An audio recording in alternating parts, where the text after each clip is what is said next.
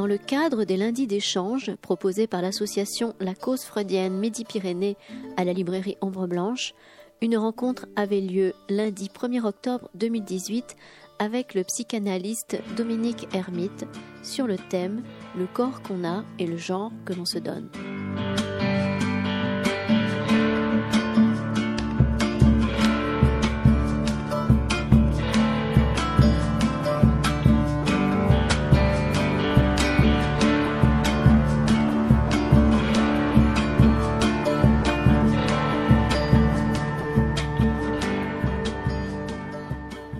Avons choisi ces thèmes sans aucun souci d'exhaustivité et sans hiérarchie non plus. Nous les avons choisis simplement parce que à chacun d'entre nous, ces thèmes disent quelque chose. Nous les avons choisis d'un point de vue subjectif. Donc, le malaise dans la civilisation, c'est le fil rouge. Le malaise dans la civilisation commence par des choses simples. Euh, nous ne nageons pas dans le bonheur. Pas tout le temps il est d'expérience que pour l'être humain, quelque chose ne va pas. Ça pourrait fonctionner, ça devrait fonctionner, parfois ça fonctionne, mais enfin ça ne fonctionne pas si bien. C'est de toujours que quelque chose ne va pas, pour les êtres humains, mais ça ne dysfonctionne pas aujourd'hui comme ça dysfonctionnait hier. Tout de la vie n'est pas un drame, mais enfin, dans le monde comme il va, la souffrance est là. Et cette souffrance, Freud, dans son livre Malaise dans la civilisation, lui assigne trois sources. Première source de souffrance, la caducité de la vie. Nous allons mourir. Deuxième source de, souffrance, la puissance écrasante de la nature. Et une troisième origine de la souffrance, inventoriée par Freud, celle qui est engendrée par l'organisation de la vie en société la civilisation qui devrait nous protéger de tous les malheurs qui nous guettent, la civilisation elle-même nous crée des problèmes. Freud retrace l'histoire de la civilisation en prenant comme, fil conducteur l'histoire de la pulsion. Il retrace l'histoire de la civilisation en montrant les rapports entre civilisation et pulsion. La civilisation réprime la pulsion. Il distingue trois étapes. Je passe un peu rapidement. D'abord, la civilisation réprime un peu la pulsion, puis elle la réprime beaucoup, et puis à l'ère victorienne, qui est le temps de Freud, elle la réprime passionnément. Ce sont les trois temps de l'histoire que distingue Freud, à l'échelle de sa vie. Il est probable il est même évident que nous sommes dans un autre temps. Nous sommes dans un quatrième temps. Dans un quatrième temps où la pulsion n'est pas réprimée. Dans son enquête sociologique, qui est parue ce mois-ci, La vie sexuelle des Français, Janine Mossus-Lavaux le dit sans embâge. Les Français sont incroyablement libérés. Donc c'est plus la répression de la pulsion, c'est au contraire euh, le happening permanent. Tout cas, c'est ce qu'elle tire de son enquête sociologique. Alors, libéré de quoi? Libéré de l'interdit. Libéré de l'oppression de l'interdit, des interdits, portés par la fonction du père. Libéré de la puissance oppressive du père. Lacan l'exprimait en ces termes, il parlait de l'évaporation du père. Nous sommes aujourd'hui au temps de l'évaporation du Père et donc la dilution de l'interdit. Et c'est la première lecture que je vais faire, le petit texte de Lacan qui évoque cette question de l'évaporation du Père. C'est un texte de 1968. Il est tout à fait frappant de voir dans Freud le polymorphisme de ce qui concerne ce rapport au Père. Je traduis un peu, ça veut dire que le Père est partout. Tout le monde a l'air de dire que le mythe d'Oedipe, cela va de soi. Moi, je demande à voir. Il va maintenant parler de la névrose démoniaque. La névrose démoniaque, euh, c'est un texte que, que, Freud a écrit, et il est commenté par un historien psychanalyste, Michel de Certeau. Et dans ce petit texte que je lis, Lacan répond à Michel de Certeau. Voilà pourquoi il évoque la névrose démoniaque. La névrose démoniaque est là-dessus très importante. La possession au XVIIe siècle est à comprendre dans un certain contexte concernant le père qui touche les structures les plus profondes. Mais la question que vous nous posez est de savoir où est maintenant cette chose. Je crois qu'à notre époque, la trace, la cicatrice de l'évaporation du père, c'est ce que nous pourrions mettre sous le rubrique, la rubrique et le titre général de la ségrégation. Donc je vais, ça continue pour un paragraphe, mais je vais m'arrêter là pour avoir le temps d'aller au bout. Donc l'évaporation du père, ça a comme conséquence, qui est une conséquence tout de même un peu inattendue, qui est la ségrégation. Donc l'interdit, qui était porté par le nom du Père, distinguait deux champs. Le champ dans lequel il est loisible de chercher la satisfaction. Et le champ dans lequel il est interdit de chercher la satisfaction. L'interdit fixe une limite. Là oui, là non. En interdisant le champ d'à côté, le champ où l'herbe serait plus verte, euh, le Père, le nom du Père, désigne, fait briller, magnifie l'objet interdit. Parce qu'il est interdit, il fait rêver. Parce qu'il fait rêver, il fait désirer. Il fait rêver que s'il était permis, ce serait le paradis. La limite désigne l'objet qu'il faudrait parce qu'il est interdit. Et donc c'est ce lien entre l'interdit et le désir que l'évaporation du Père fait sauter. Je reviens un peu sur ce lien. Ce lien entre désir et interdit, objet du désir et loi, Lacan ne l'invente pas il le reprend de Saint Paul dans l'épître aux Romains. Et il travaille ce texte de Saint Paul et ce lien entre l'interdit et l'objet du désir dans l'un de ses séminaires qui s'appelle l'éthique. je vais lire maintenant le passage de l'éthique où Lacan explique le lien entre l'interdit, la loi et le désir. Alors j'en lis aussi simplement un petit passage hein, dans le séminaire l'éthique. Est-ce que la loi est la chose, la chose avec un grand C, c'est-à-dire la chose désirable Que non pas. Toutefois, je n'ai eu connaissance de la chose que par la loi.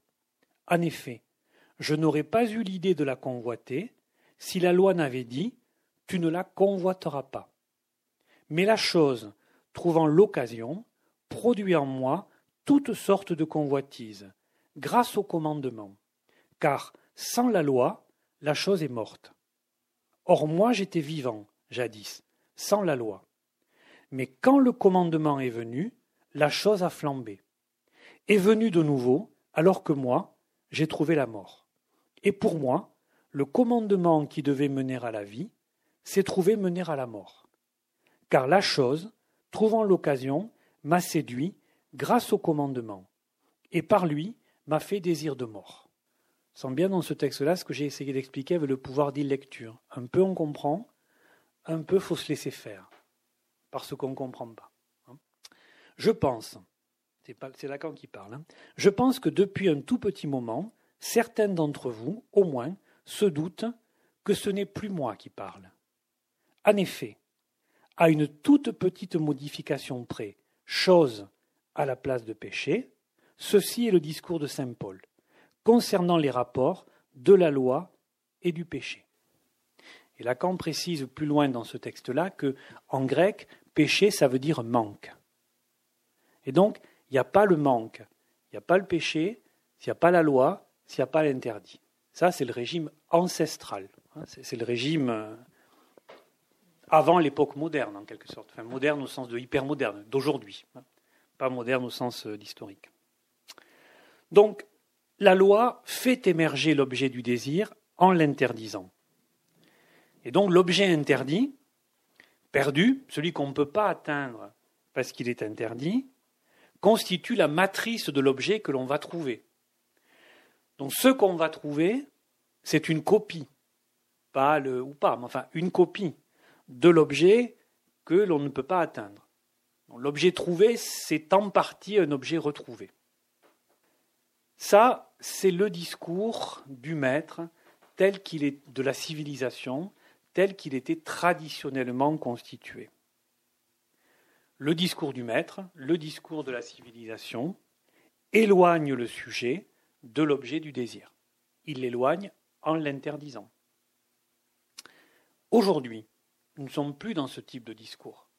L'interdit euh, a perdu quand même beaucoup de son efficacité, beaucoup de son brillant. Nous sommes aujourd'hui dans un discours qui est un discours moderne, qu'on va dire hyper moderne. Le discours du maître qui éloignait le sujet de la jouissance en l'orientant vers un sens interdit, orientait la jouissance. Ce n'était pas le paradis. Je ne suis pas en train de dire que c'était le paradis comme c'était avant. Hein. Le surmoi pesait lourd et le temps où les choses étaient interdites était l'enfer. Mais c'était organisé. Comment aujourd'hui trouver notre chemin vers l'objet du désir s'il ne nous est plus indiqué par la loi, s'il ne nous est plus indiqué par l'interdit? Certes, en trouvant une autre orientation. Mais laquelle Et par quoi? C'est une des choses que nous voudrions évoquer. En 1973, lors de deux émissions de télévision, appelées finement télévision, Lacan radicalise les conséquences du changement survenu dans le discours contemporain. Je vais lire les deux ou trois lignes que j'ai sélectionnées. Je me permets d'insister sur la date, c'est 1973. C'est-à-dire quelque chose qui fait, euh, qu'est-ce que ça fait? 55 ans. Giscard n'était même pas au pouvoir. 45 Oui, 45. Voici un petit passage de télévision dans lequel Lacan porte euh, à la radicalité les conséquences du changement de discours. Dans la personne qui l'interroge lui dit D'où vous vient par ailleurs l'assurance de prophétiser la montée du racisme? Et pourquoi diable le dire? Donc Lacan répond, et en répondant, il donne les conséquences euh, du fait que le discours euh, du maître antique a été remplacé par le discours moderne parce que ça ne me paraît pas drôle et que pourtant c'est vrai. 1973. Dans l'égarement de notre jouissance, il n'y a que l'autre qui la situe. Mais c'est en temps que nous en sommes séparés. D'où des fantasmes inédits quand on ne se mêlait pas, c'est-à-dire quand on ne se rencontrait pas.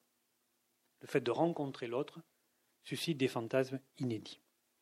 Laisser cet autre à son mode de jouissance c'est ce qui ne se pourrait qu'à ne pas lui imposer la nôtre, à ne pas le tenir pour un sous-développé.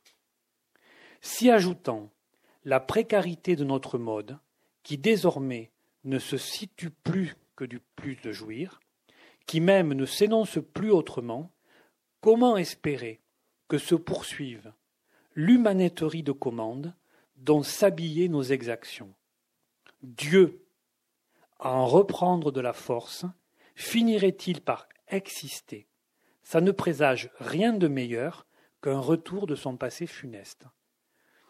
Je peux dire que j'y étais en 1973, je ne peux pas dire que ça se percevait à tous les coins de rue, ça quand même. Hein. C'est ce qu'il dit. Nous voudrions avec vous, lors de ces quatre soirées, réfléchir à toutes ces questions. Et donc, pour ce faire, nous avons mis en place un petit dispositif. Un exposé court de trois quarts d'heure qui euh, juxtapose commentaires et lecture, une discussion, et lors de la séance suivante, non pas une introduction comme ce soir, mais la reprise de l'exposé précédent, partir de discussions, de questions, un autre exposé et discussion. Et donc, donc nous commençons ce parcours sans procéder par saut et gambade, comme dit Montaigne, mais plutôt en suivant euh, le chemin des morceaux choisis. Et donc c'est Dominique Hermite euh, qui va commencer à nous parler du corps et du genre. Le corps que l'on a et le genre que l'on se donne. Je ne vais pas faire des lectures euh, in extenso, je vais euh, plutôt faire des citations. C'est une façon de lire Lacan aussi, en développant ce que j'en ai entendu, compris ou pas compris, en fait. Donc, euh, le corps parlant, et ce qui sous-tend mon propos, le corps parlant, c'est un mystère, a dit Lacan un jour, et je me suis demandé ce que, en tant que corps parlant, ce terme pouvait amener de nouveau et euh, à la pratique analytique d'aujourd'hui, et donc, euh, par effet de conséquence, à nos contemporains, à ceux qui ont recours à la psychanalyse. Alors, le corps parlant est un terme qui figure euh, dans le séminaire 20, qui a été tenu par Lacan, vous le savez, le séminaire est un enseignement oral que Lacan a tenu pendant plus de 30 ans, tous les mercredis, euh, sur les années universitaires qui se sont succédées. Donc euh, ce séminaire 20 a été tenu par Lacan en l'année 72-73 et très vite après, Jacques-Alain Miller, qui est chargé de la mise en écriture de cet enseignement oral, en vue d'une édition, l'a mis donc euh, en édition. Il a été publié en 1975. Et donc ce terme, le corps parlant, n'avait jamais été repris depuis lors, comme s'il était passé inaperçu, jusqu'à ce que, en 2014, dans un effet de rétroaction d'une lecture, Jacques-Alain Miller, le comme s'il le redécouvrait alors que c'est lui qui l'avait écrit en fait. Et il en a fait une conférence fondamentale qu'il a intitulée L'inconscient et le corps parlant. Cette conférence se voulait la clôture d'un congrès de l'Association mondiale de psychanalyse à Paris. Donc c'était à la fois une clôture et une ouverture pour le congrès d'après, c'est-à-dire deux ans plus tard, et avec ce terme et cette conférence que vous pouvez lire facilement, je pense ne serait-ce que sur le site de l'école, euh, au fond, il invitait les analystes présents à se mettre au travail sur comment, dans leur pratique, ils rencontraient le corps parlant et ils donnaient rendez-vous deux ans plus tard puisque l'Association mondiale de psychanalyse a pour euh, habitude de se réunir dans un congrès tous les deux ans. Et il accordait à ce terme toute son attention, ayant anticipé que ce terme était peut-être une clé, un phare, pour introduire à la lecture de ce qu'on appelle le dernier enseignement de Lacan. On était donc dans les années 70, 72, et il est coutume de dire qu'à partir euh, du séminaire encore, celui-là donc, s'ouvre ce qu'on appelle le dernier enseignement de Lacan, particulièrement difficile justement à lire. Donc, il nous faisait, il nous pointait là qu'il y avait une orientation précieuse à prendre pour développer la chose. J'en viens donc à la citation proprement dite, où l'on trouve ce terme de corps parlant. C'est une citation très brève. Je vous la donne. Le réel, c'est le mystère du corps parlant c'est le mystère de l'inconscient. Le réel, c'est le mystère du corps parlant, c'est le mystère de l'inconscient. On voit dans cette citation que Lacan établit une, équivalence entre le réel, celui de la psychanalyse, bien évidemment, le corps parlant, syntagme un peu nouveau à nos oreilles, et l'inconscient. Donc, l'inconscient est réel, si l'on entend cette citation, et il tient au corps parlant. Si de toujours corps et inconscient vont ensemble, pardon, dans la psychanalyse, nous allons le rappeler brièvement tout de suite après, pour autant, l'inconscient, au temps de la découverte freudienne, n'a pas statut de réel, lui. Freud découvre l'existence de l'inconscient en accueillant le corps du sujet hystérique venu lui parler de sa souffrance, venu lui parler de sa douleur. Et en tant qu'analyste, Freud euh, accueille cette douleur qui lui est parlée en une élaboration théorique dans laquelle il formule quelque chose qu'il fait équivaloir au symptôme, c'est-à-dire qu'il fait de cette douleur parlée le symptôme du sujet, et il en donne cette définition. Ce symptôme-là, qui n'est pas celui du médecin, euh, en fait, c'est le résultat, je cite Freud, d'une conversion réussie du psychique en somatique. Quelque chose qui, dans le psychique, n'a pas pu être représenté, passe au corps. On est en 1895 et c'est euh, les études sur l'hystérie. Donc, forcément, euh, retour du refoulé sous les espèces du symptôme dont nous parle Freud. Et euh, ça nous permet d'appréhender le symptôme en tant que message, message à interpréter, bien sûr, grâce à la psychanalyse. C'est de là que Freud déduit l'existence de l'inconscient. En tant que message, le symptôme permet à Lacan, dans son célèbre Retour à Freud, de donner cette définition de l'inconscient. L'inconscient est structuré comme un langage. Mais comme nous sommes à l'heure du corps parlant et du réel, de l'inconscient réel, il nous faut peut-être préciser ce qu'il faut entendre par l'inconscient structuré comme un langage. Cela veut dire l'inconscient, en fait, est fait d'une certaine matière, celle des mots, celle des morceaux de langage. Mais c'est un langage transformé par le fait qu'en lui, une vérité du sujet s'y manifeste. Une parole a fait irruption dans cette matière de langage pour le trouer, le déformer, le transformer au point qu'il est parfois difficile de l'entendre, euh, ce, langage-là. Et c'est ce qui produit l'inconscient comme langage, et il s'agit d'un langage tordu par le lapsus, par euh, le mot d'esprit. Ceci nous permet aussi de réaliser que si c'est une parole qui est, qui est venue euh, trouer ce qui existait précédemment en termes de matière, le corps n'y a pas été insensible, puisque euh, il a entendu une certaine parole venue avoir cet effet. Elle a cet effet de trou sur le corps qui en reste marqué par ce que nous appelons en psychanalyse des fixations de jouissance, des points de jouissance. Et à ces points-là, le symptôme tente de répondre de réguler quelque chose parce que c'est c'est appréhendé comme en excès et il se propose, se formalise à ce moment-là un symptôme qui, qui se substitue à une première effraction, une première jouissance euh, réelle. Ça vient donner au symptôme, précédemment je disais qu'il était un message, et ça vient lui donner là sa valence de réel. C'est-à-dire que le symptôme en psychanalyse n'est pas que symbolique.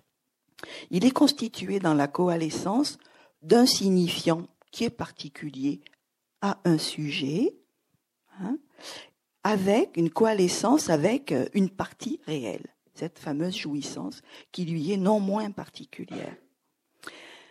Et au fond, ce symptôme tel quel, dans cette coalescence, euh, je, je pourrais dire qu'il donne à ce sujet-là, ce corps-là, celui-là. Et c'est à ce corps que la psychanalyse donne sa place dans le dispositif analytique. Un corps marqué, fait de l'impact des mots sur le corps vivant, corps parlant. Le corps parlant dont nous parlait Jacques-Alain je crois que c'est ce corps-là. C'est un corps qui a été frappé du saut d'un mot qui est venu heurter, qui est venu l'impacter. D'une certaine façon, le symptôme donne corps au sujet, un corps sans comparaison aucune au cœur, au corps d'un autre, puisque frappé du saut de son symptôme à lui. Nous avons chacun un corps parlant et un symptôme qui nous est particulier. Je dirais que le symptôme, c'est l'allié du sujet lorsqu'il le fait souffrir assez, lorsqu'il le dérange suffisamment, ce sujet, ce sujet contemporain notamment, pour que celui-ci se déplace un jour de son ordinateur, qu'il consulte régulièrement pour recevoir des remèdes comportementaux ou des promesses de rencontre, pour le, le faire bouger assez pour que ce sujet-là vienne parler à un analyste de ce qui cloche et de ce qu'il ne comprend pas. L'analyste écoute l'autre voix du corps, celle de l'enfance, celle du trauma, la voix du symptôme comme événement de corps. Quand je faisais ce travail, je me suis rappelé une assertion lacanienne qui est celle-ci, deuxième citation de Lacan. Le lieu de l'autre, avec un grand A, le lieu de l'autre, c'est le corps. Et soudain, cette phrase qui m'avait toujours paru pas facile, c'est un petit peu éclairé. Si l'on considère que ce signifiant dont je parlais tout à l'heure, avec le réel qui y est connecté, sont tous deux de l'autre de toute façon. C'est-à-dire que la parole, elle est entendue, et la jouissance qui est attenante vient également, je pense, de l'autre. Et c'est donc en tant que le corps comme lieu de l'autre, euh, je dirais, abrite ou accueille le symptôme, que je comprends un peu mieux cette phrase. Le lieu de l'autre, c'est le corps. C'est le corps marqué. C'est le lieu où s'inscrit la marque d'une parole, me semble-t-il, venue nécessairement de l'autre. Elle ne peut pas venir d'ailleurs. L'inconscient est le discours du corps, de ce corps marqué, traversé par des affects qui lui viennent de ce qu'il éprouve de ce qu'un dire le traverse. Il me semble que nous avons là approché un peu cette équivalence que je repérais tout à l'heure dans la citation euh, précédente de, du corps parlant. Le réel, c'est le mystère du corps parlant, c'est le mystère de l'inconscient. Une équivalence entre corps parlant et inconscient. Et c'est bien ce corps parlant en tant que terme qui fait pont, me semble-t-il, pour accéder à un inconscient non plus exclusivement symbolique, générant un symptôme métaphore à interpréter, mais un inconscient réel. Le réel de la psychanalyse. Un réel qui a fait trou, au bord duquel se situe un fragment, un morceau qui donne sa matière à l'inconscient de ce sujet-là. Voilà le corps qu'on a, un corps qui nous parle à sa façon de faire irruption par des significations personnelles que nous donnons au langage qui nous traverse. Nous nous parlons à nous-mêmes. La perspective lacanienne prend en compte un corps qui jouit. Alors il faut entendre ce terme jouit comme un corps marqué par des passions, par des affects, dont le plus puissant est l'angoisse. L'angoisse se loge dans le corps. Elle s'éprouve douloureusement au joint le plus intime du sentiment de la vie. À l'envers du versant idéal et imaginaire du corps comme image, elle se situe. Je crois qu'aujourd'hui tout le monde a entendu parler du stade du miroir que Lacan présente très tôt, tout à fait au début de son enseignement. Et dans les écrits, il en existe un exemplaire qui est daté de 1949, mais il y en a eu un autre qu'il avait communiqué 13 ans plus tôt. Alors dans les écrits, euh, l'article s'intitule Le stade du miroir comme formateur du jeu. Bien évidemment, le stade du miroir constitue une expérience subjective, vous le savez, fondamentale. Elle, est donc à l'origine de ce jeu.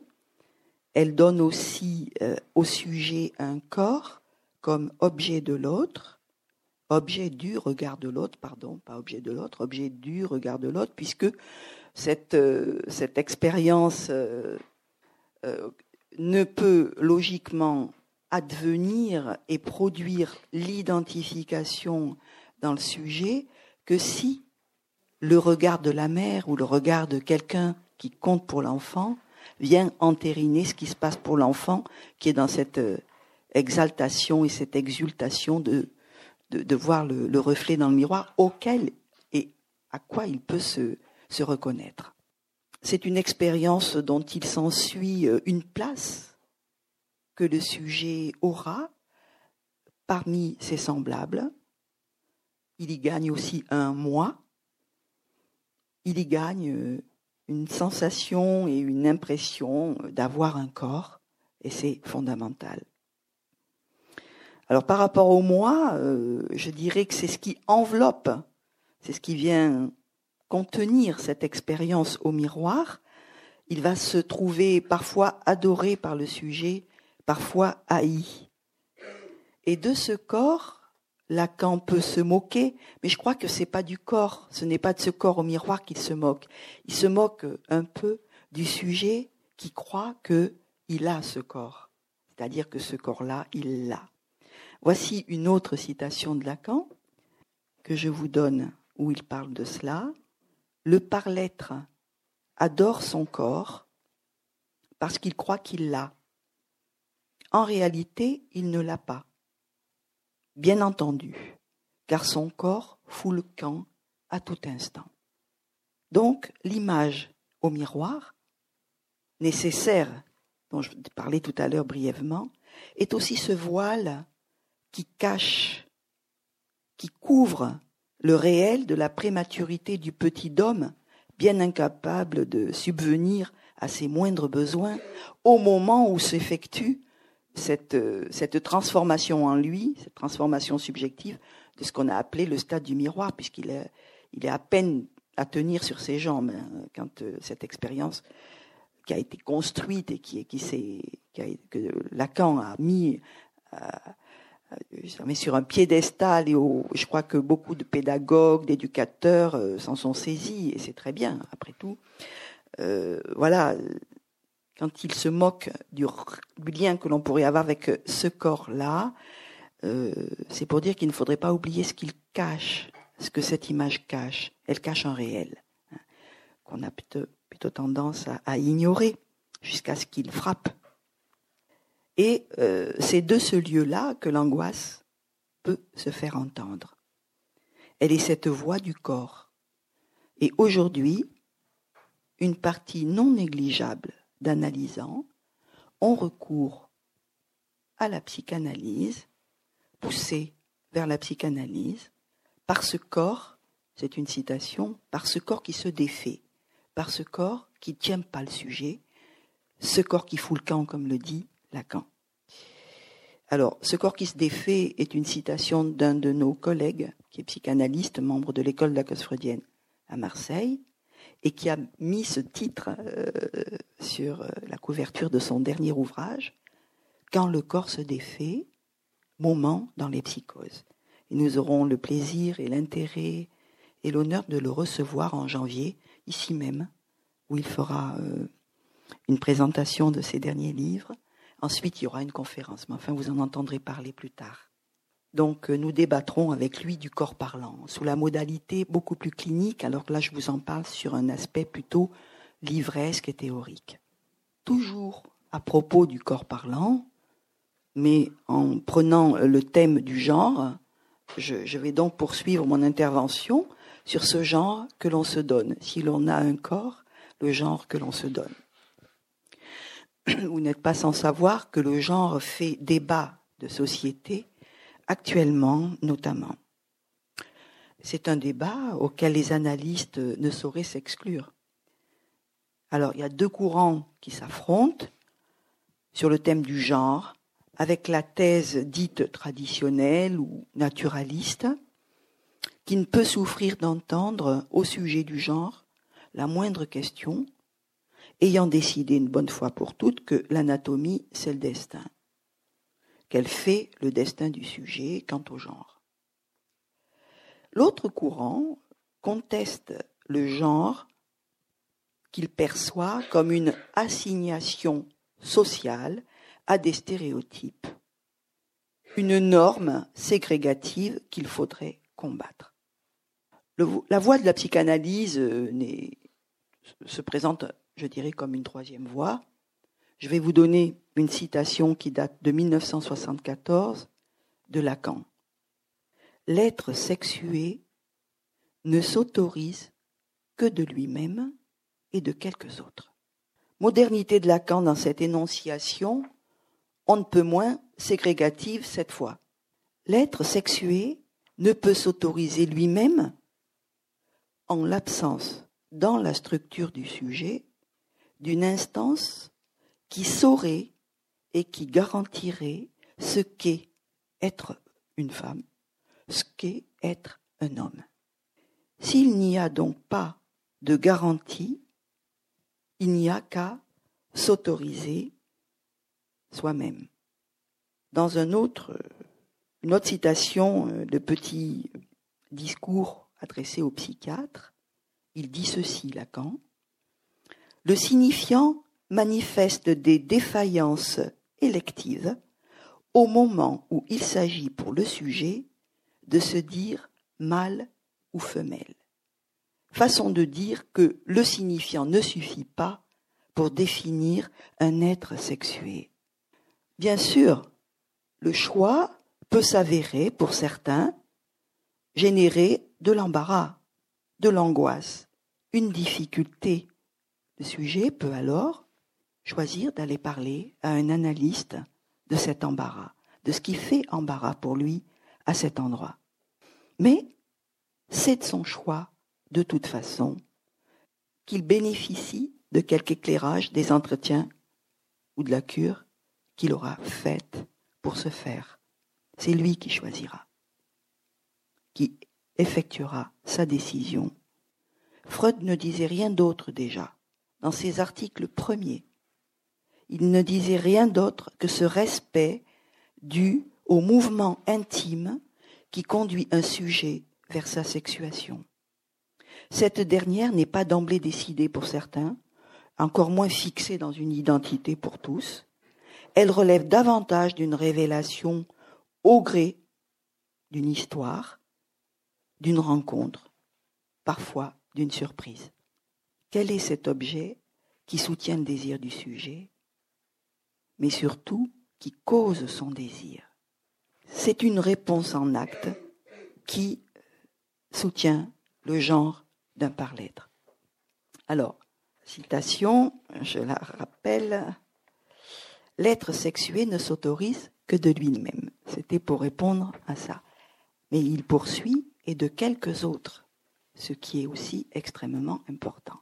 Qui sont ces quelques autres dont l'être sexué pourrait s'autoriser pour assumer son genre Je m'inspire d'un commentaire d'une autre analyste, membre de l'école, qui s'appelle Marie-Hélène Bruce, et qui a fait un commentaire au sujet de ces quelques autres, où elle souligne ceci qui est très précieux. Attention, s'autoriser soi-même ne met pas pour autant un sujet hors du champ social, puisqu'il y a aussi quelques autres.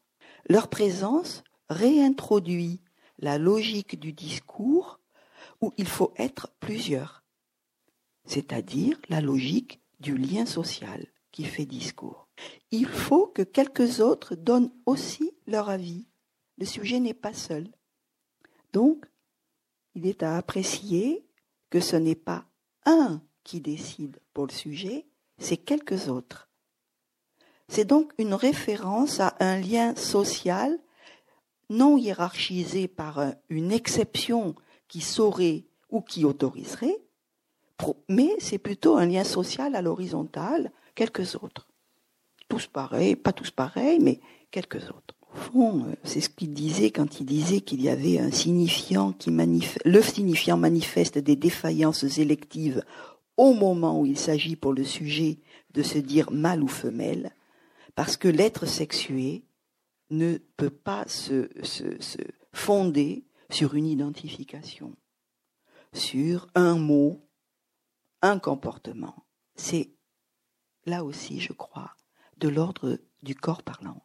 Le par-l'être, solidaire de l'inconscient, puisque c'est un terme, un néologisme lacanien qui vient à la fin de son enseignement pour dire que l'inconscient n'est pas que symbolique mais réel, à ce moment-là, au lieu d'avoir le sujet de l'inconscient dans la littérature analytique, on a le par-l'être. Le par-l'être, solidaire de l'inconscient réel, est sexué par le discours qu'il a constitué comme sujet de l'inconscient. Il a à entendre ou à faire avec ce corps parlant qui le façonne. Insondable décision de l'être, la position sexuée d'un sujet relève d'une position euh, qui peut être selon le sexe, car il y en a deux, en tout cas dans le séminaire encore, féminin, masculin, euh, se répartir différemment. Je voudrais, euh, par rapport à la question du genre, terminer par peut-être quelque chose que vous savez en matière de loi. Euh, bon, puisque ça fait débat de société, euh, ce que j'ai appris récemment de ce qui se passe en Argentine. D'une de nos collègues de la MP qui donnait un témoignage lors d'un colloque à ce sujet. À la différence de ce qui se passe dans bien d'autres parties du monde, la loi concernant les transsexuels, pour parler d'eux, n'exigent pas de réassignation chirurgicale, ni de thérapie hormonale, médicale, ni d'expertise psychologique, psychiatrique préalable, pas plus qu'elle n'existe, qu'elle n'exige d'autorisation juridique ou administrative pour rejoindre le sexe qu'on dit vouloir du, sexe dont on veut participer la plupart du temps, notamment pour des sujets qui sont sûrs et certains d'être nés dans le corps qu'il ne fallait pas et qui donc font ce qu'il faut euh, autant que faire se peut pour eux pour rejoindre le sexe dont ils sont. Donc, euh, en Argentine, on n'a pas besoin de toutes ces procédures pour que les personnes majeures puissent venir déclarer aux autorités qu'elles se sentent, je prendrai cet exemple de ce sexe féminin, accompagnées de quelques personnes pour obtenir très facilement un changement sur leur papier de prénom au moins, qui fait valoir euh, une autre, un autre type de, de sexuation, si je puis dire. Je ne pourrais pas dire sexuation, parce que sexuation est un terme analytique, mais d'appartenir à l'autre sexe, ou d'être de l'autre sexe. Procédure dont dit cette collègue qui, effectivement, a des effets qui consistent à dépathologiser le transsexualisme, on s'en doute. Je n'ai pas pu m'empêcher, et c'est le, mot de la fin pour moi, de considérer euh, cela que je savais déjà à l'aune justement de l'impact du discours analytique. Mais ce n'est qu'une question. Vous êtes sûrement comme moi très au fait que c'est un des pays, l'Argentine, où la psychanalyse est la plus vivante, où elle a infiltré toutes les strates du discours et, de la société. Et je, voilà, je, je dis rien de plus que, voilà, peut-être qu'il y a quelque chose du corps parlant qui est passé et qui a peut-être adouci euh, des procédures quand même relativement sauvages euh, du côté de ce qui est demandé dans d'autres pays à un sujet qui voudrait rejoindre un sexe dont il se sent plus proche. Voilà, c'est ce que je voulais dire aujourd'hui à propos du corps parlant. Je ne sais pas s'il y a des questions ou des commentaires dont vient le moment le plus délicat. Comment pouvons-nous parler ensemble de tout ce qui a été dit?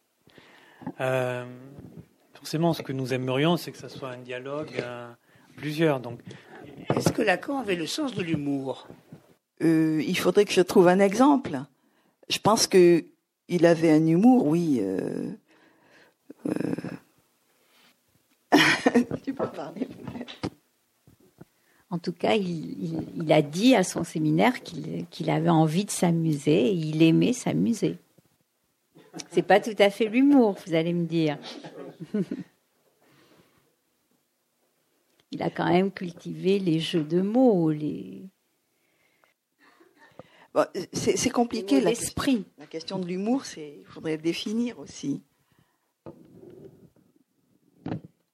Euh, par exemple, la, phrase s'autoriser de lui-même et de quelques autres. Hein, la phrase concernant euh, comment un sujet peut s'autoriser de son sexe. Il ne peut juste s'y autoriser de quelques autres. On peut, on peut trouver ça léger et en même temps c'était très sérieux et fondé en plus. Je sais pas, on pourrait, on pourrait penser que, que c'est léger ce qu'il dit, mais non. Enfin, c'est à la fois léger, c'est dit comme ça, mais c'est très sérieux et c'est fondé. C'est fondé notamment par le corps parlant, je crois. Aujourd'hui, dans l'actualité, on parle beaucoup de la personne qui a posé pour l'origine du monde. Et il me semble savoir que Lacan avait ce tableau euh, chez lui. Est-ce que vous pouvez nous en dire quelque chose? Du pourquoi et du comment? Non, non, je ne, je ne sais pas. Je, ne pense pas qu'il ait fait lui-même quelques commentaires sur l'acquisition de ce tableau qu'ensuite il n'a plus gardé, je crois. Euh, c'est difficile de parler à la place de quelqu'un, c'est même impossible. Non, je ne crois pas. Je ne crois pas qu'il en ait dit quelque chose. Pourquoi ça vous inspire ce tableau par rapport à... Non, mais c'est vrai que c'est un tableau... Bon... Oui, oui, on a même trouvé, je crois, le, modèle. J'ai vu ça aussi. Oui, oui. Je voudrais dire un mot concernant l'humour. Euh, dans la production de Lacan, euh, il existe des choses qui sont des choses diverses. Il existe les écrits, qui ont été soit rassemblés par lui, soit ensuite rassemblés par Jacques-Alain Miller pour les autres écrits.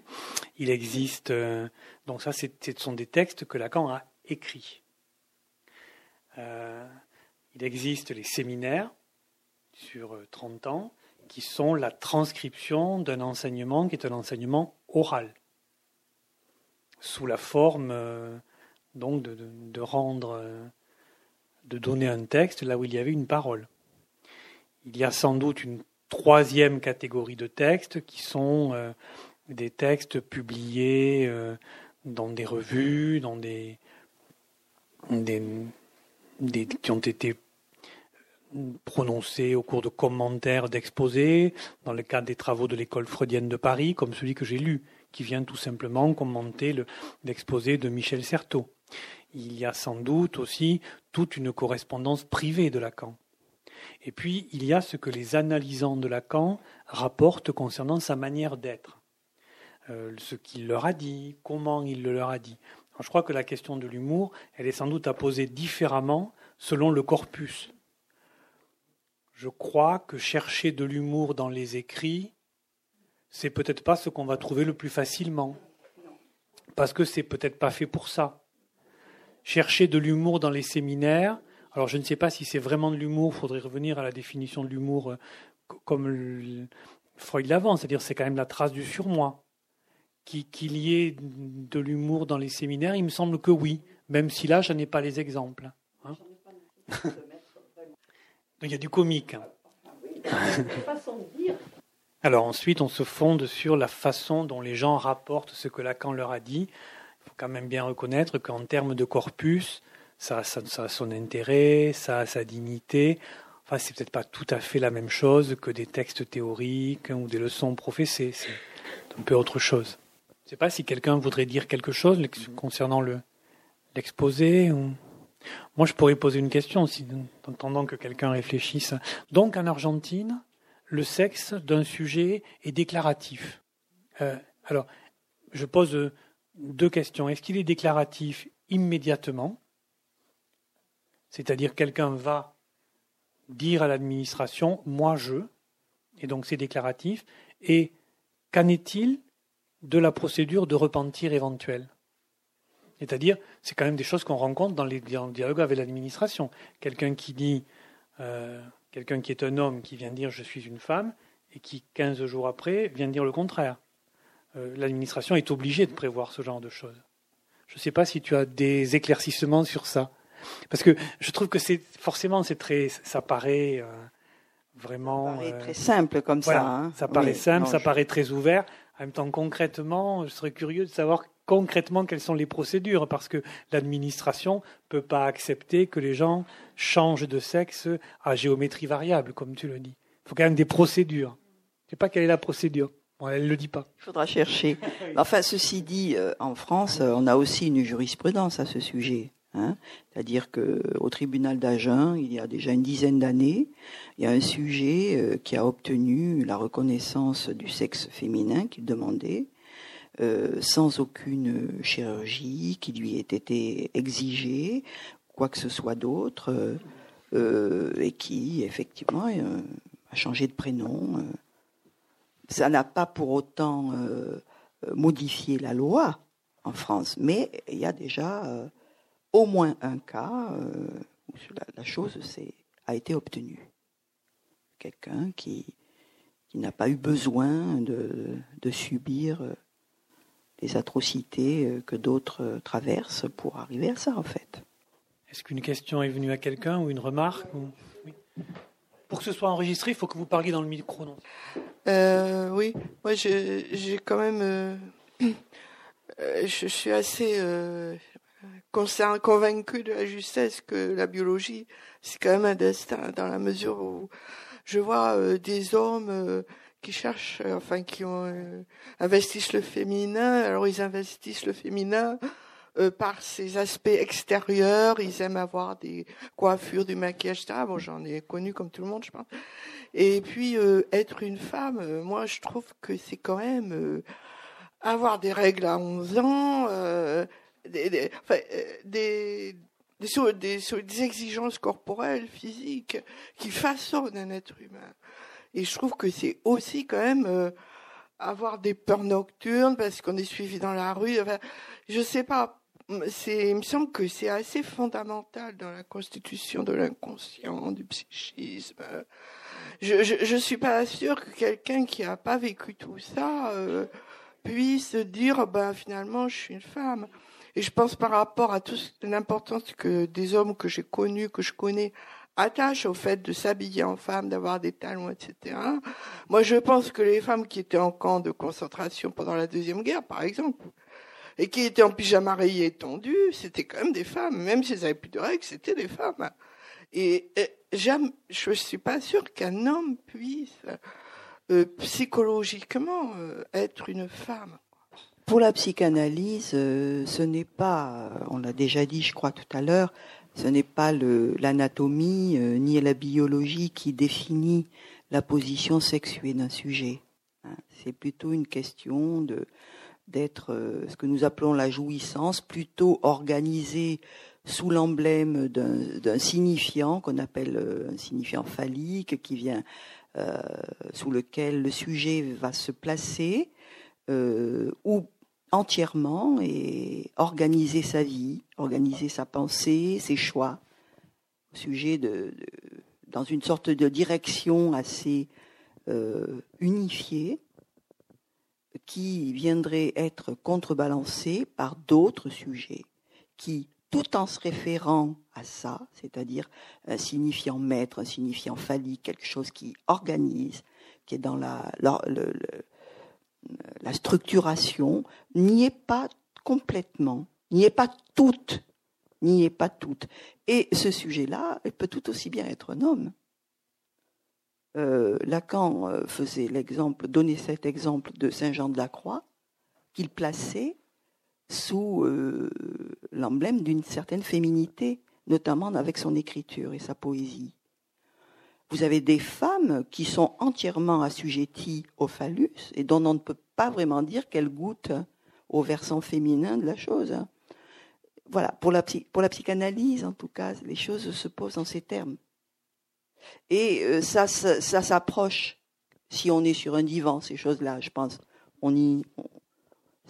C'est difficile d'en parler euh, comme ça dans l'absolu et euh, avec des vous faites allusion euh, à la parure euh, à ce qui vient permettre de, de penser qu'on est une femme avec l'apparence alors c'est vrai que Lacan côté femme a, a conceptualisé la chose avec la mascarade Hein, la mascarade, c'est quand même pas comme pour le travesti, c'est-à-dire la mascarade, c'est euh, cela consiste pour une femme à s'identifier à des signifiants euh, qui sont porteurs, elle l'a repéré, euh, de désirs par les hommes, c'est-à-dire voilà,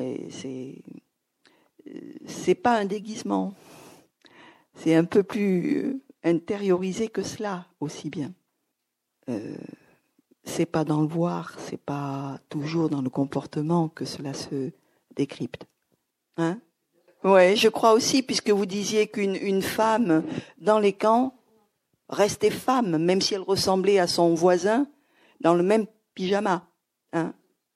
Tout à fait, on est d'accord là-dessus. Christiane, tu voulais prendre la parole. Oui, euh, oui, je, trouvais important ce que vous disiez de la, de la biologie, parce que euh, peut-être qu'il y a un malentendu finalement à ce sujet, c'est-à-dire que euh, enfin, Lacan ou les psychanalystes ne nient pas du tout qu'il y ait une différence des sexes, qu'il y a un réel anatomique de la différence des sexes et même ça fait partie dans la subjectivité des choses les plus, euh, comment dire, déterminantes euh, ou même traumatiques, le, moment où le sujet aperçoit ou rencontre la différence des sexes. Donc euh, il n'est pas question de, de, nier ce réel-là, qu'il y a un réel anatomique.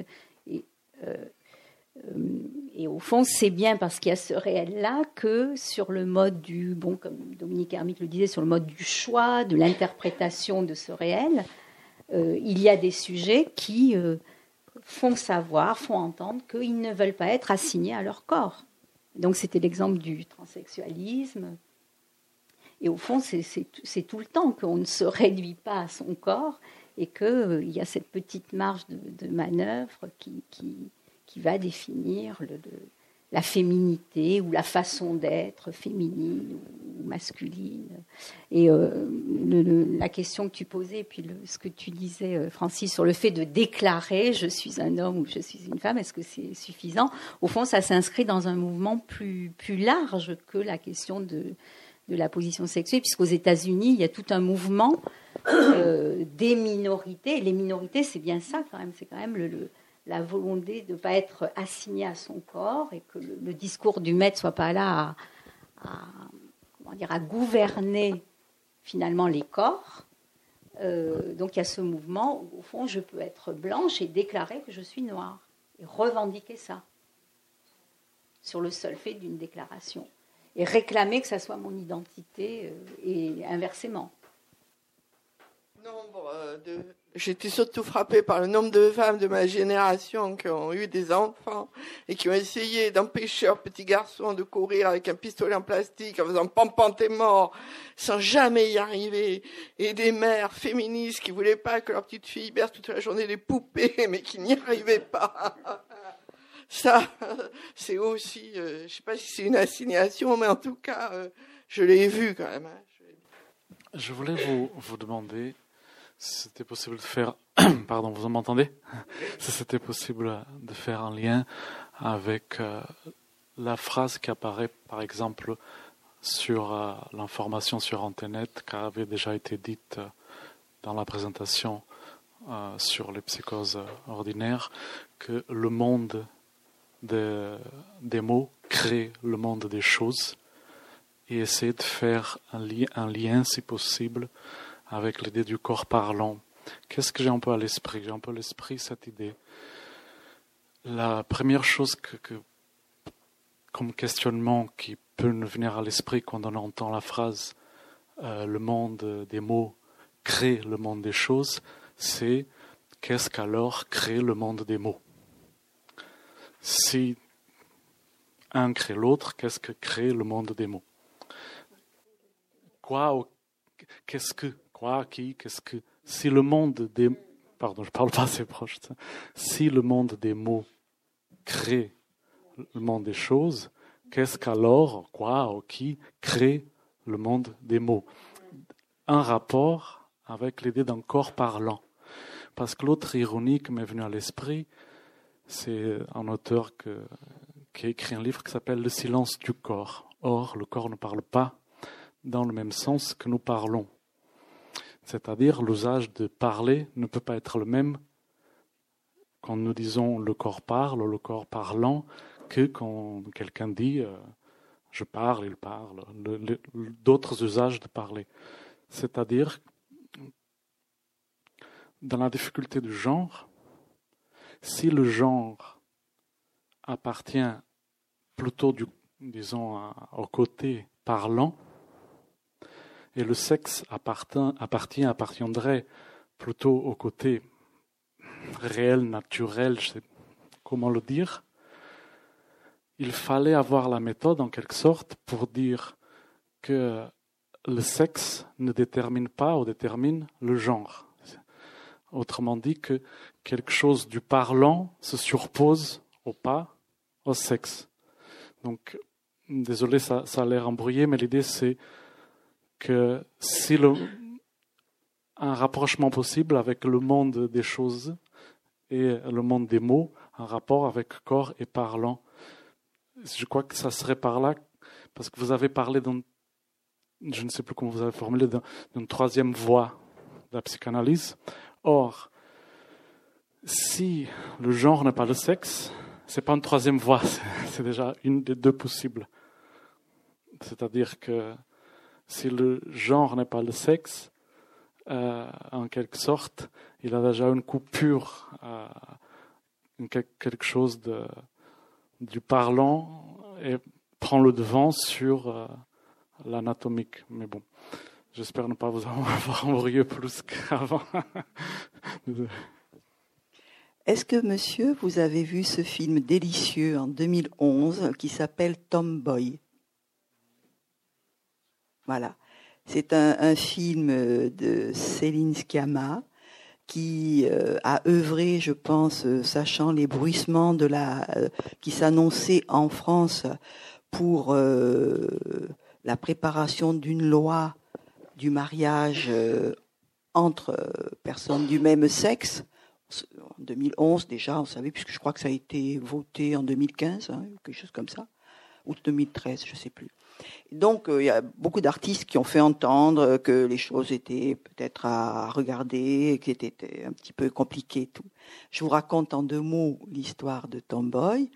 C'est une petite fille qui arrive au cœur de l'été, quand tout s'arrête dans le monde de l'enfance puisqu'il n'y a plus l'école, dans un nouveau quartier, un très très beau quartier, euh, vu esthétiquement comme ça parce qu'il est nébuleux. Il y a du ciel, il y a, de la verdure, il y a presque personne sauf un terrain de jeu où quelques personnes ne sont pas parties en vacances et donc cette petite fille qui s'appelle Laure euh, arrive euh, sur le terrain de jeu et il y a une autre, autre petite. Alors, euh, bien sûr, on la voit d'abord euh, beaucoup, on voit son image, et c'est extrêmement troublant parce que on ne peut pas savoir si c'est un garçon ou une fille.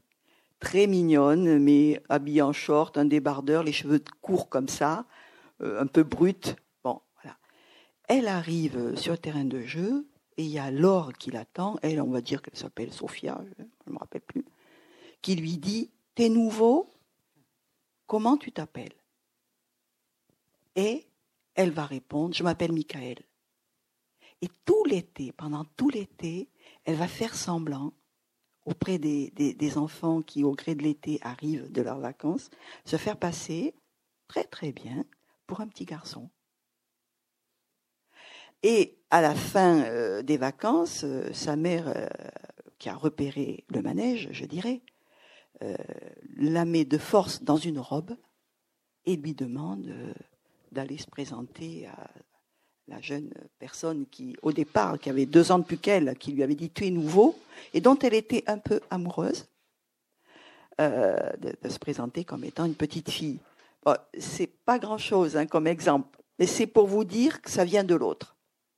C'est-à-dire qu'il y a eu un effet comme ça de nomination pour ce, cette petite fille qui était toute seule, un petit peu perdue. En plus, sa mère était en train d'avoir un deuxième enfant. Elle débarquait dans un univers qu'elle connaissait pas. Il venait d'emménager. Tu es nouveau. Et au fond, euh, cette artiste qui fait ce film, elle épingle ce moment pour dire combien, voilà, la rencontre des mots avec le corps Voilà, ça peut avoir cet effet. Voyez, euh, on se soucie pas de qui est avant, qui est papa, que font les parents, c'est pas ça. Et je trouve qu'il y a une certaine poésie dans ce film qui montre la délicatesse de ce que, et en même temps, ça donne consistance un peu au corps parlant, je trouve, quand elle répond Michael. Je sais pas si ça vous éclaire un peu. Voilà. Je voudrais dire ça, mais peut-être mes, mes collègues aussi des choses à dire à ce sujet. Bonsoir. Euh, J'aurais beaucoup de choses à répondre et peut-être que je vais pas être claire parce que c'est pas super simple. Donc je m'excuse d'avance. Euh, mais avant de commencer à répondre, j'ai deux petites remarques. La première, c'est qu'il y a un livre qui va bientôt sortir qui s'appelle Queer Psychanalyse de Fabrice Bourlès et je vous invite à le lire parce qu'en fait, il parle de ce dont vous parlez, enfin de ce dont, de ce que vous abordez. La deuxième remarque, ça se veut pas du tout condescendant, c'est vraiment un point de, de terme qu'on emploie. En fait, aujourd'hui, et notamment dans les milieux qui sont concernés par ces questions, on parle plus de transsexualisme et de transsexualité. On parle de transidentité justement pour essayer de sortir de l'essentialisation euh, et de la biologisation euh, qui a suivi jusque-là. Et le terme de transsexualisme, c'est le terme qu'on utilisait justement dans les années où c'était encore très pathologisé, dont on n'est toujours pas totalement sorti, mais le, enfin, le changement de terme me paraît très important justement pour se détacher de, de cette euh, façon d'aborder la chose. Euh, je voulais euh, revenir rapidement sur quand vous parliez de la logique du lien social et de son impact, j'ai envie de dire, et de, et de ces quelques autres que vous avez mentionnés plusieurs fois. Et en fait, moi, je me demande comment on fait quand ces quelques autres, ça peut être entre autres le patriarcat, en fait, et tout un système qui, opprime. c'est difficile d'amener ça en psychanalyse, je trouve, et en théorie psychanalytique. Mais euh, j'ai l'impression qu'on s'empare pas en fait euh, assez euh, de cette question-là et de l'interaction qu'il y a entre le sujet et ce système-là et des, des, choses qui font système en fait. le patriarcat dans lequel justement on va toujours faire appel à des signifiants qui sont binaires. J'entends par binaire homme-femme toujours dans ce paradigme-là. Dans, cette logique-là, je vous invite aussi à lire Monique Wittig, qui a écrit là-dessus, euh, qui a écrit un livre qui s'appelle La pensée straight, qui explique aussi, entre autres, euh, comment les coordonnées épistémologiques euh, autour desquelles on s'articule s'articulent elles-mêmes autour de l'hétérosexualité et du patriarcat. Et oui, donc ce patriarcat dans lequel euh, le choix, il est aussi étriqué dans, dans la propre, dans l'injonction à choisir en fait, entre, dans ce système qui est lui-même euh, un peu refermé sur lui-même. Du coup, j'ai l'impression que quand on parle de ces quelques autres, on, fait toujours référence à, à, quelques, quelques rencontres euh, qui sont un peu hors de ce système-là en fait. Vous parliez aussi de lien social à l'horizontale, et je me demande comment il peut exister je, je veux pas du tout. Euh, je mets juste un, un, gros panneau attention tout de suite. Je ne veux pas euh, tirer un, un discours euh, qui soit comment dire euh, anti-réel, on me souffle, qui soit dramatique. En fait, c'est pas du tout, c'est pas du tout la question. La question, c'est plutôt, enfin, je m'embrouille. Cette question du lien social à l'horizontale, moi, elle me, pose beaucoup de questions en fait, justement parce que parce que quand on considère des dynamiques euh, systémiques, euh, et dont le patriarcat, comment on fait en fait pour parler de lien social à l'horizontale quand c'est des choses qui nous traversent aussi constamment euh, et qui s'animent autour de nous constamment, dans lesquelles on a grandi et dont on se détache jamais vraiment. Il y a aussi, effectivement, il y a aussi un mouvement qui revendique l'indétermination. Hein, il est question, et certains de nos collègues travaillent cette question-là, de ne pas, de décider de ne pas choisir un sexe ou l'autre. On pourrait abonder, enfin, ce que je propose aujourd'hui, à partir euh, de ma lecture de Lacan, euh, n'est absolument pas, ne se veut pas exhaustif du tout. Hein, je connais les auteurs dont vous avez parlé, un peu. Voilà, j'ai voulu éclairer euh, une pensée qui quand même, comme le disait Francis Ratier tout à l'heure, s'énonçait dans les années 70 et dont on peut remarquer qu'elle tient encore euh, bien la route pour nous orienter. Elle ne se veut pas totalitaire. jamais. Voilà ce que je pourrais dire en guise de commentaire à, à votre intervention dont je vous remercie. Il nous reste cinq minutes si quelqu'un souhaite dire quelque chose. Oui, je vous en prie.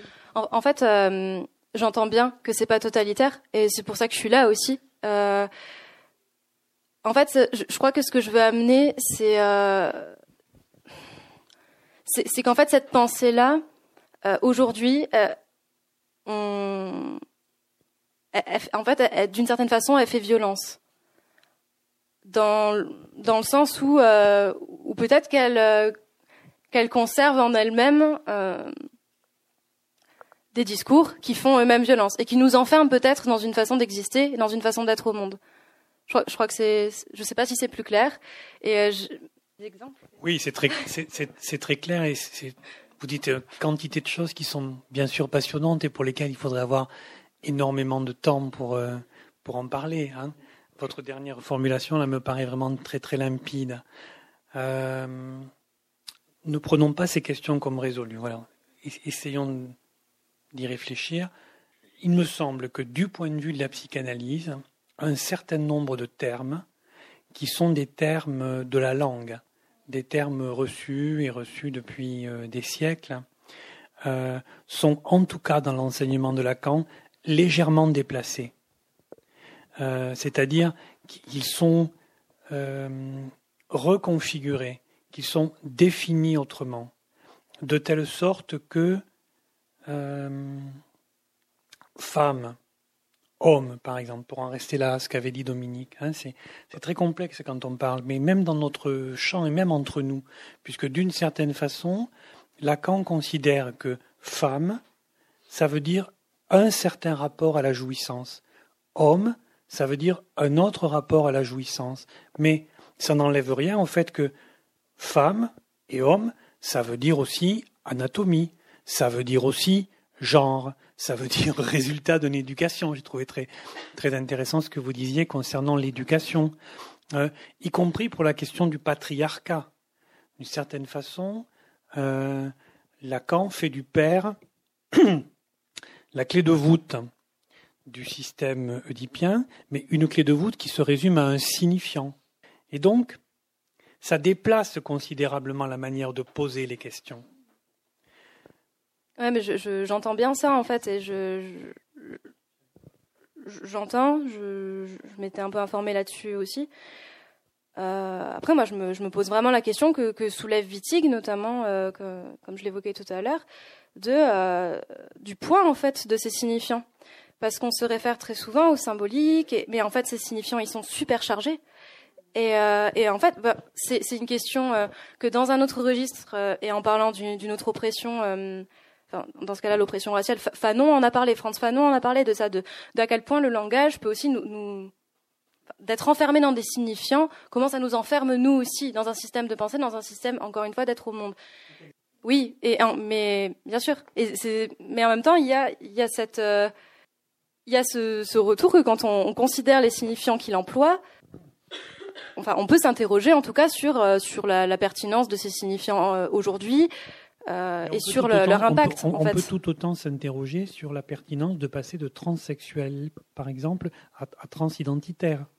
Je, je ne dis pas qu'il ne faut pas le faire. Je dis que c'est aussi quelque chose sur lequel il faut s'interroger. C'est un glissement, c'est un changement qui emporte un certain nombre de conséquences. Ce, sont des conséquences euh, qu'il faut peser. Oui, je, je, suis tout à fait d'accord avec le poids des mots. C'est ça que vous dites. Vous dites qu'il y, a des mots qui nous, qui nous enferment, qui sont lourds. Euh, au gré d'une analyse, pas tout de suite peut-être, euh, c'est ce qu'on en aperçoit. Qu'on est, on est les esclaves de certains mots qui nous, qui nous envahissent, qui nous colonisent et qui nous font beaucoup souffrir. Ça, voilà, c'est une petite perle euh, de, je dirais, de ce que j'ai essayé d'évoquer tout à l'heure avec le corps parlant. Et ces mots, au fond, pour reprendre un peu votre, votre question tout à l'heure, c'est des mots, c'est ce qu'on appelle des signifiants maîtres, c'est peut-être le, père euh, dont, on parlait aussi, si vous voulez. Mais euh, pour expérience, euh, je crois qu'il est possible de prendre de la distance de, de traverser quelque chose des effets délétères que certains mots, qui ne sont pas les mêmes pour tous, peuvent avoir sur un sujet. C'est toute l'histoire d'une analyse, ça. Hein Et euh, je, voudrais relever une deuxième chose. Tout à l'heure, vous avez dit nous. Euh, si vous voulez, il y a un souci également, je crois, chez les analystes, euh, quand ils ont une éthique, c'est de d'œuvrer dans le sens où il n'y aurait pas trop de ségrégation, où il n'y aurait pas un discours qui se construirait à partir du nous, eux. Voyez, cette espèce d'opposition qui, sous-tend tout de suite euh, un système, justement, euh, euh, quelque chose d'une tension. et je crois que le respect du symptôme, dont Freud, avant même Lacan, mais que Lacan reprend, instille dans son, dans son œuvre, partout, dans, sa clinique autant que dans sa théorie, bah, c'est quelque chose qui reste valable et qui est précieux pour nous et qui fait fil rouge à nos propos et à nos actions, au-delà de ce qui se passe dans le huis clos d'un cabinet d'analystes. Hein, c'est pour ça que c'est très, intéressant de rencontrer, de venir dans une librairie comme ça, pour vous donner rendez-vous et, débattre. J'espère que nous aurons l'occasion de poursuivre cette conversation. Nous nous sommes convenus avec la librairie de nous arrêter à 19h. Donc la prochaine séance donnera la parole à Christiane Alberti. Est-ce que tu peux dire, Christiane, quel sera le thème de ton intervention au début du mois de novembre? Oui, ça sera, ben, au fond, ça sera le, point où la discussion s'est arrêtée, puisque je l'ai intitulé Parole de femme. Voilà. Et peut-être je signale sur le corps parlant, puisque c'était aussi au cœur de la discussion et que vous sembliez avoir des questions. Euh, le 6 octobre, donc c'est-à-dire samedi prochain, euh, on a un collègue qui vient de Bordeaux faire une conférence et il va parler du corps parlant. Euh, le matin, il sera au cinéma Le Cosmographe à 10h30 et il commentera le film Imitation Game. Voilà. Donc à partir du cas d'Alan Turing, il va parler du corps parlant. Qu'est-ce qu'il faut entendre par corps parlant en psychanalyse? Merci.